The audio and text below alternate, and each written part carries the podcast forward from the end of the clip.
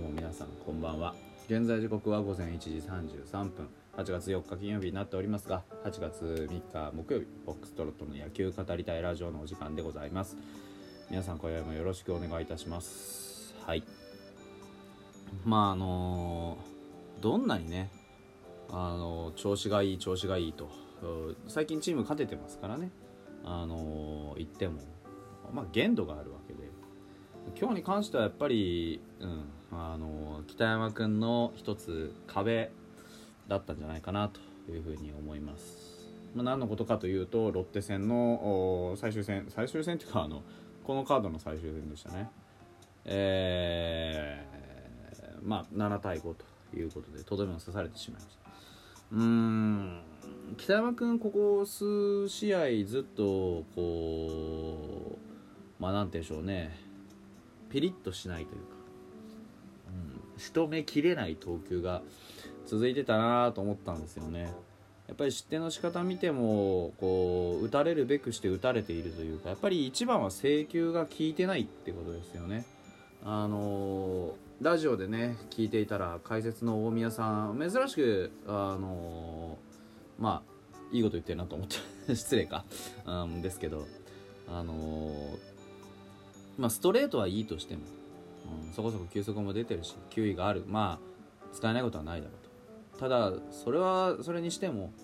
もうそのパワーカーブナックルカーブもチェンジアップもあの全然制球できてないと。あれじゃ武器にならない、うん、だから、まあ、打たれてしまうんだと。まあなるほどなと思いましたよね。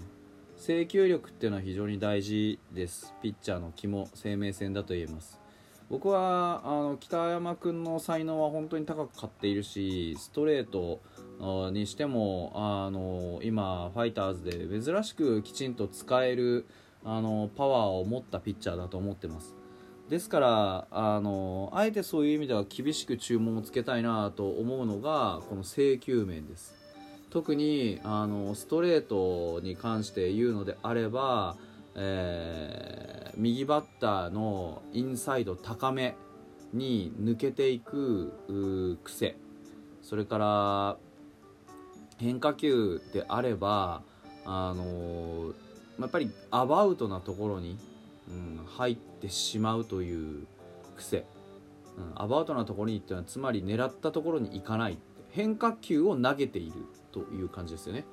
うん、変化球をコントロールしているというふうにはちょっと見えてないんですね僕の中では。うん。そこが改善されないともうここまで順調に伸びてきたけれども、うん、北山君という存在順調に伸びてきたけれどもまあ例えば大げさな話ではなく時期のエースとしてというかやっぱりこう右のね柱としてローテーションを回っていこうという気があるのであればそろそろその制球力といった課題に関しては、まあ、本気で手をつける必要性がまずあるだろうなというのが僕の中の意見です。特に今日なんていうのはそうですけれども、ファイターズ珍しく先制をして珍しくあのーね、点を先に取り続けてきた3回4回まではね。中でまあ初回先制しました。初回の裏ね先頭バッターにホームラン打たれました。3回勝ち越しました。3回の裏に追いつかれました、ね、5回の裏に突然3点失いました。うん。というのもやっぱりちょっとこう僕の中ではかなり疑問視される点の取られ方ですよね。うん、で特にその先制した回勝ち越した回の裏の回。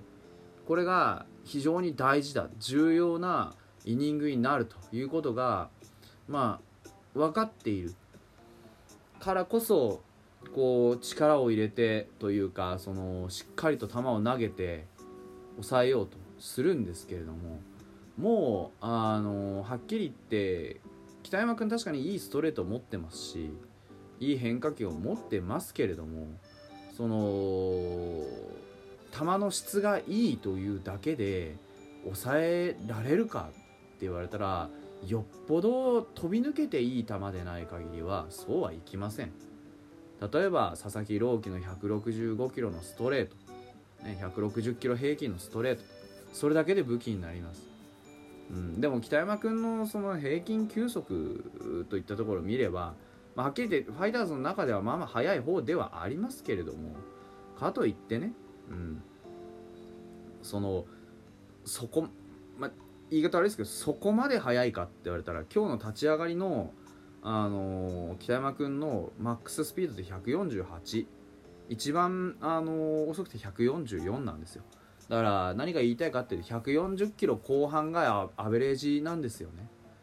うん、ですからそういったところを考えるとあはっきり言って別段めちゃくちゃ速いかってわけでもないんですよね。うん、ただやっぱり球筋もいいし力もあるからこそ成り立ってはいるんだけど平沢大河に先頭打者ホームランを打たれたっていうのは全てなんじゃないですか。うん、ど真ん中パキーン持ってかれてますよね。で全球ストレートで攻めだけど、まあ、あの投球マップを見られる方見ていただければ分かるんですけれども全くまとまりがないんですよ。あのこれが全部ミットに構えたとこかとそんなことなくって。伏見は多分真ん中付近の構えやすいところ投げやすそうなところにあのとりあえずしっかり腕振って投げておいでのつもりで構えてたと思うんですけど、まあ、もうバラバラです。高めインサイド低めアウトサイドど真ん中。でど真ん中打たれてます。だからこれが制球力が欲しいって言っている僕がね大きな要因です。うん。これが全,、まあ、全球とは言いません。5球投げたうちの3球でもアウトローに収まっていればそんなことはないと思います、うん、せめて低めに収まっていれば。こうやって見ればあの3球以上は基本的にあの高めに抜けてますからね、まあ、何が言いたいかっていうとただ速い球を投げ込んでいるだけ。っていう話になってきてる。チェンジアップにしてもそうです。ただあのストレートよりもあの遅めの球を投げ込んでいるだけ。これでは勝てません。うん。ですよね。ポイントポイントをしっかり抑えていくためにはやっぱり、あのこのようなね投球は改めておらないといけないということで試合終了後に2軍行きということが決まりました。調整をしてねしっかりとあのまあもう一度ねこう投球を立て直すということのようです。フォームが緩んでるんじゃないかと狂ってるんじゃないかというふうに言われてますがどうでしょうか。僕はそれ以上のことをやって帰ってきてほしいなというふうに思ってます。ただ打線は非常によく頑張りました。あ今日に関しても5点取ってます9安打で。